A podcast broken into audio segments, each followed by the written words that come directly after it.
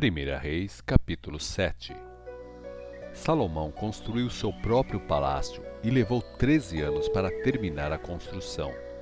Uma das salas do palácio tinha o nome de Casa da Floresta do Líbano, que media 45 metros de comprimento, 22 metros e meio de largura e 13 metros e meio de altura. As grandes vigas de cedro do teto estavam assentadas sobre quatro fileiras de colunas. O forro de cedro ficava sobre 45 vigas, 15 em cada fileira que se apoiavam nas suas colunas. Havia janelas no saguão colocadas em três fileiras, uma fileira acima da outra, sendo cinco janelas por fileira, cada uma de frente para a outra. Todas as portas de entradas e as janelas eram retangulares, dispostas de três em três, uma de frente para a outra. Ele fez uma outra sala que tinha o nome de Salão das Colunas. Media 23 metros e meio de comprimento e 13 metros e meio de largura, com um alpendre na frente que tinha uma cobertura que era sustentada pelas colunas. Havia também a sala do trono ou a sala do julgamento, onde Salomão se assentava para ouvir as questões que deviam ser julgadas. Ela foi revestida de cedro, desde o assoalho até o teto. A casa onde morava ficava num pátio atrás da sala do trono. As salas tinham todas as paredes cobertas de chapas de cedro. Ele mandou fazer uma residência semelhante, do mesmo tamanho, para a filha do Faraó, uma das suas mulheres. Todas essas construções desde o lado externo até o grande pátio e do alicerce até o beiral do telhado, foram feitas totalmente com pedras enormes, de qualidade superior, cortadas na medida certa, serradas por dentro e por fora. As pedras do alicerce mediam quatro metros e meio por três metros e sessenta centímetros. As enormes pedras colocadas nas paredes também foram cortadas na medida certa, e em cima das pedras foram colocadas vigas de cedro. O grande pátio era cercado por um muro de três camadas de pedras cortadas e por cima das pedras uma camada de vigas de cedro, semelhante ao pátio interior do templo do Senhor e ao pórtico do Senhor. Então, o rei Salomão mandou chamar um homem por nome de Hirão, que morava em Tiro, filho de uma viúva da tribo de Naphtali e de um homem de Tiro que trabalhava com bronze. Hirão era um profissional hábil e experiente que trabalhava muito bem em obras de bronze. Por isso, ele veio trabalhar para o rei Salomão. Ele fez duas colunas de bronze, cada uma com 8 metros e 10 centímetros de altura e 5 metros e 40 centímetros de circunferência. No alto das colunas fez dois capitéis em formas de lírio. Esses capitéis eram de bronze derretido e cada um media 2 metros e 25 centímetros de altura e 1 metro e 80 centímetros de largura. Cada um desses capitéis estava decorado com sete conjuntos de bronze torcidos em forma de correntes. Ele fez também romãs em duas fileiras que circundavam cada conjunto de correntes para cobrir os capitéis. Ele fez o mesmo com cada capitel. Os capitéis das colunas tinham o formato de lírios, com 1,80m de altura. Nos capitéis, no alto das duas colunas, acima da parte redonda, que tinha o formato de uma taça, próximo do conjunto de correntes, havia duzentas romãs dispostas em fileiras ao redor. Hirão colocou essas colunas na entrada do templo. A uma a que estava ao sul, deu o nome de Jaquim, e a outra, que ficava ao norte, deu o nome de Boaz. No alto das colunas ficavam os capitéis em forma de lírios feitos de bronze. E assim foi terminada a obra das colunas. Depois, Hirão fez um tanque redondo de bronze com quatro metros e meio de diâmetro, dois metros e vinte e cinco centímetros de altura e 13 metros e 20 centímetros de circunferência. Por baixo de toda a sua borda e ao redor havia duas fileiras de ornamentos separados uns dos outros por 5 centímetros, Esses ornamentos foram fundidos juntamente com o tanque.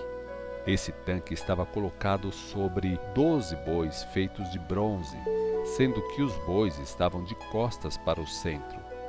Três bois tinham a frente virada para o norte, três para o oeste, três para o sul e três para o leste. A espessura das paredes do tanque era de quatro dedos e a sua beirada tinha forma de uma taça, como as pétalas de um lírio. A capacidade do tanque era de 40 mil litros. Depois, ele fez 10 suportes móveis de bronze, sendo que cada suporte media 1,80m de comprimento e 1,80m de largura e 1,35m de altura. Esses suportes foram construídos com uns carrinhos presos por baixo por meio de travessões. Esses travessões estavam enfeitados com figuras de leões, bois e querubins. Acima e abaixo dos leões e dos dois bois havia adornos de metal batido. Cada um desses suportes móveis tinha quatro rodas de bronze e eixos de bronze, e em cada canto dos suportes havia postes de apoio feitos de bronze e enfeitados com figuras de espirais em relevo. No lado de dentro de cada suporte havia uma peça redonda com altura de 45 centímetros de profundidade.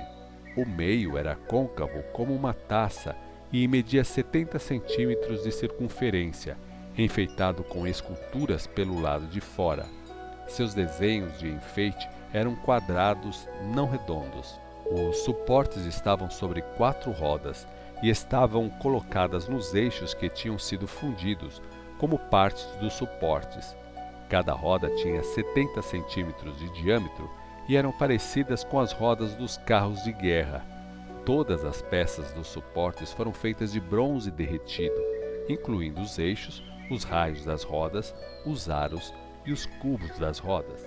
Havia cabos em cada um dos quatro cantos dos suportes, e esses cabos também foram fundidos com os suportes. Uma lâmina circular de 23 centímetros era colocada em volta do topo de cada suporte, atada com apoios. Tudo isso era fundido como se fosse uma só peça. Onde tinha espaço, foram colocadas figuras de querubins, leões e palmeiras, gravadas na superfície dos apoios. Essas figuras estavam enfeitadas com desenhos em espiral. Os dez suportes tinham todos o mesmo tamanho e foram feitos iguais, pois foi usado o mesmo molde para fundir cada um. Depois ele fez dez pias de bronze que foram colocadas nos suportes. Cada pia media 1,80 metro e centímetros de diâmetro e podia conter 800 litros de água.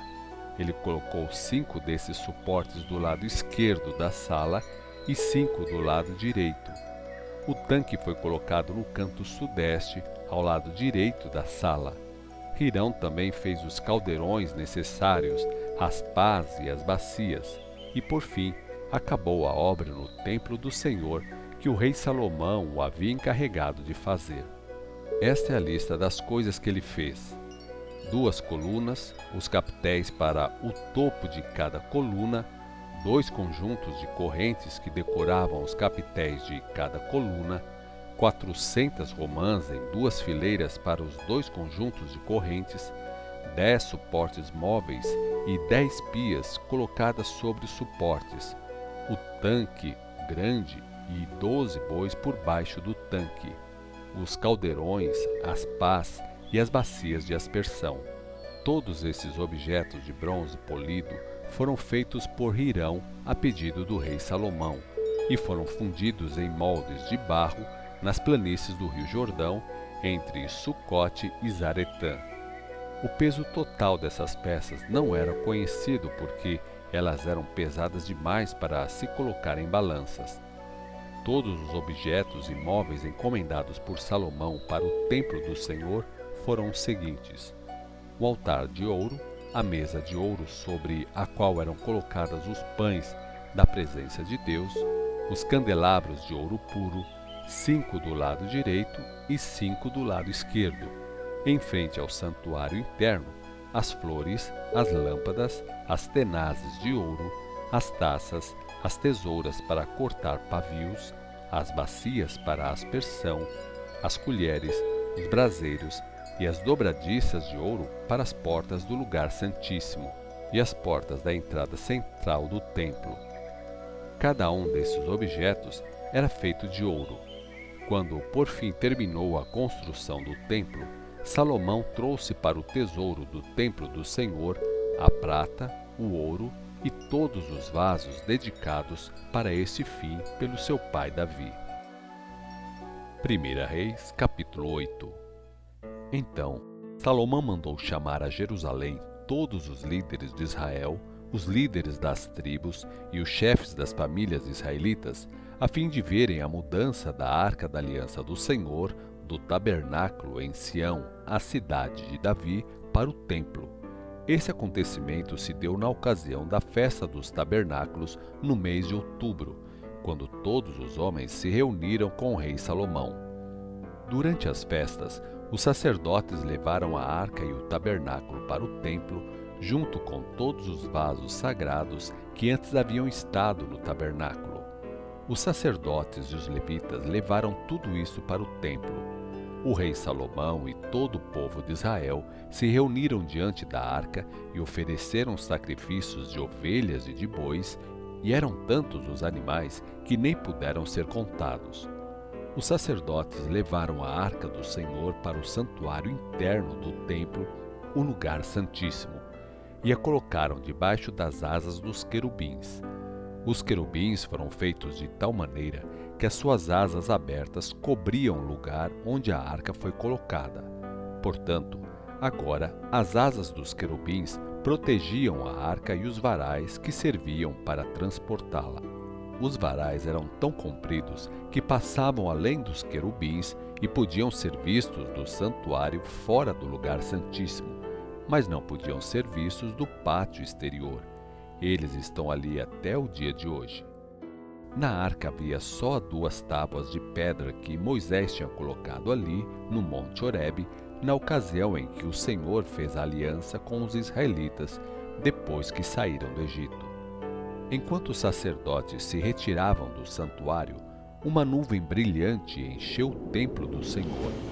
Os sacerdotes não puderam desempenhar os seus serviços porque a glória do Senhor encheu todo o templo.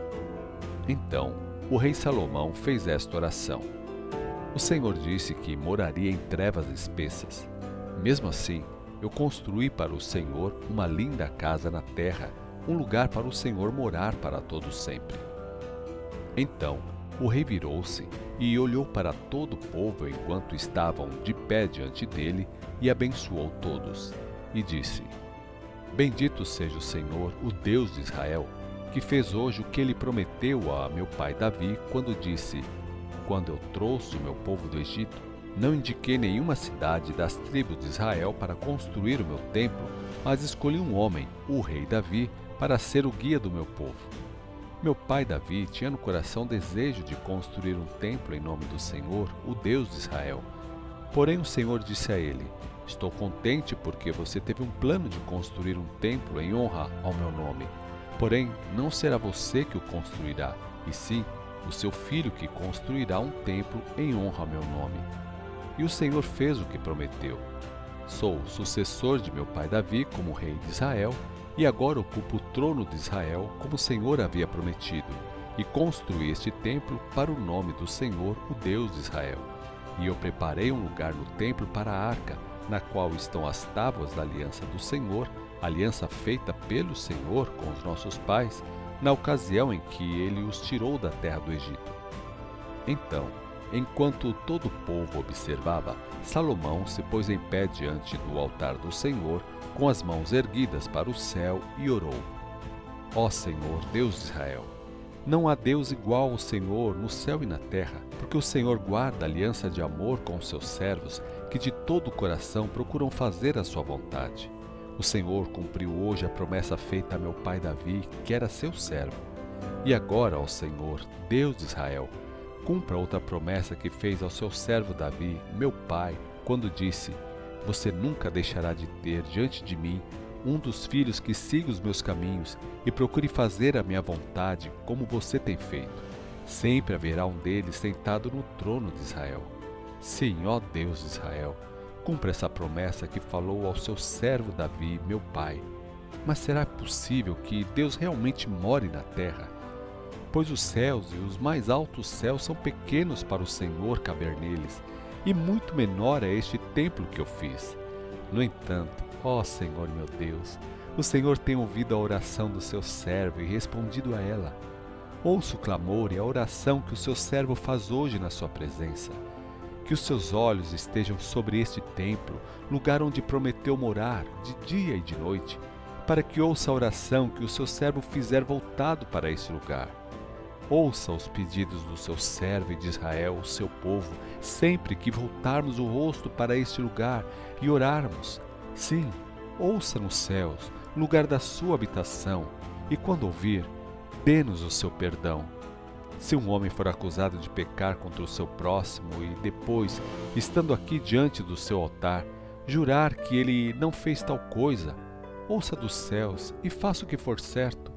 Julgue os seus servos, condene o culpado, fazendo recair sobre ele a consequência do seu proceder, e declare sem culpa o inocente, retribuindo-lhe segundo o seu merecimento. E quando o seu povo pecar, e os inimigos do seu povo derrotarem, e ele se voltar para o Senhor e invocar o seu nome, orando e suplicando ao Senhor neste templo, ouça dos céus os seus filhos e perdoe o pecado do seu povo. Faça que eles voltem de novo a esta terra que o Senhor deu aos seus pais. E quando os céus se fecharem, não houver chuva por causa do pecado do seu povo contra o Senhor, e o seu povo orar voltado para esse lugar, invocar o seu nome e confessar o seu nome e afastar-se do seu pecado depois de o haver castigado, ouça dos céus, perdoe o pecado dos seus servos, do seu povo Israel, ajude os seus filhos a seguirem nos bons caminhos em que devem andar e envie chuva sobre a terra que o Senhor deu por herança ao seu povo. Se houver fome na terra causada por praga, por ferrugem ou mofo, por gafanhotos e lagartas, ou se o inimigo de Israel cercar em uma das suas cidades, ou se o povo for atingido por alguma epidemia ou praga, então, quando alguém do povo reconhecer que pecou e orar e suplicar por misericórdia, estendendo as suas mãos na direção deste templo, ouça dos céus o lugar da sua habitação perdoe seus filhos e haja, respondendo a todos os que fizerem uma confissão sincera, porque o Senhor conhece o coração de cada um. Deste modo, eles sempre aprenderão a temer o Senhor enquanto continuarem a viver nesta terra que o Senhor deu aos seus antepassados. E quando os estrangeiros, os que não pertencem a Israel, o seu povo, ouvirem falar do seu grande nome e vierem de terras distantes para adorar o Senhor, porque eles ouvirão falar do seu grande nome e dos poderosos milagres, e orarem voltados para este templo. Ouça da sua morada nos céus, o lugar da sua habitação, a essas pessoas e responda às orações que fizerem. E todas as nações da terra vão conhecer e vão temer o seu nome, assim como o seu próprio povo Israel conhece e teme o seu nome. E toda a terra vai ficar sabendo que este é o seu templo, onde o seu nome é invocado. Quando enviar seu povo para a guerra contra os seus inimigos, e o seu povo orar ao Senhor, olhando para a cidade de Jerusalém que o Senhor escolheu, e para este templo que edifiquei ao seu nome, ouça as orações e súplicas que eles fizerem e dê a eles o auxílio de que precisam. Se eles pecarem contra o Senhor, e não há ninguém que não peque, e o Senhor ficar irado com eles, deixando que os inimigos os levem como escravos para alguma terra estrangeira, seja perto ou longe. Se eles pensarem bem no que fizeram e arrependerem e clamarem ao Senhor, dizendo: Pecamos, praticamos o que é mal e fomos rebeldes. Se eles, de todo o coração e toda a alma, se converterem ao Senhor e orarem voltados para esta terra que deu aos seus pais e para esta cidade de Jerusalém que o Senhor escolheu, e para este templo que construía o seu nome. Ouça as orações e as súplicas que eles fizerem. Ouça dos céus onde mora, e venha dar a eles o auxílio de que necessitam. Perdoe o seu povo de todas as más ações e transgressões que eles cometerem contra o Senhor, e faça que aqueles que os prenderem sejam bondosos, tratando-os com misericórdia, pois são seu povo e a sua herança, que o Senhor tirou do Egito de uma fornalha de fundição. Que os seus olhos estejam abertos e que os seus ouvidos ouçam as súplicas de Israel, o seu povo. Ó Senhor, ouça e responda aos seus filhos quando eles clamarem ao Senhor. Porque quando tirou nossos pais da terra do Egito, o Senhor disse ao seu servo Moisés que tinha escolhido Israel dentre todas as nações da terra para ser a sua herança. Salomão estava de joelhos, com as mãos erguidas para os céus, e quando terminou a oração, ele se levantou diante do altar do Senhor e, em alta voz, abençoou todo o povo de Israel, dizendo: Bendito seja o Senhor que cumpriu sua promessa e deu descanso ao seu povo Israel. Nenhuma só palavra falhou de todas as maravilhosas promessas anunciadas por meio do seu servo Moisés. Que o Senhor, o nosso Deus, esteja com todos nós, como esteve com os nossos antepassados. Que Ele não nos deixe e jamais nos abandone.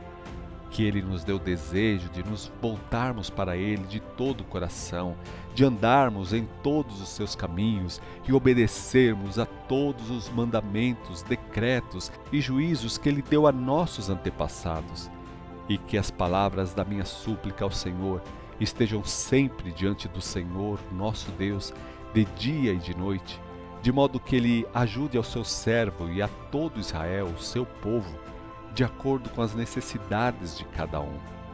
Assim, todos os povos de toda a terra saberão que o Senhor é Deus e que não há nenhum outro. Que o coração de vocês seja completamente íntegro para com o Senhor, o nosso Deus e que vocês sempre obedeçam às suas leis e aos seus mandamentos, assim como fazem neste dia. Então, o rei e todo o povo de Israel ofereceram sacrifícios ao Senhor. Ele ofereceu em sacrifício de paz um total de 22 mil bois e 120 mil ovelhas. Assim, o rei e todos os filhos de Israel fizeram a dedicação do templo ao Senhor. No mesmo dia, o rei consagrou o centro do pátio em frente do templo do Senhor e ali ofereceu ofertas queimadas, ofertas de cereais e a gordura das ofertas de paz, porque o altar de bronze era muito pequeno para as ofertas queimadas, as ofertas de cereais e a gordura das ofertas de paz. Naquela ocasião, Salomão e todo o povo de Israel celebraram a festa diante do Senhor durante 14 dias. E veio uma grande multidão de uma extremidade da terra a outra, desde Lebo-Ramate até o ribeiro do Egito. Depois, Salomão mandou o povo para casa. Eles abençoaram o rei e foram embora com o coração alegre por toda a bondade que o Senhor havia mostrado a seu servo Davi e ao seu povo Israel.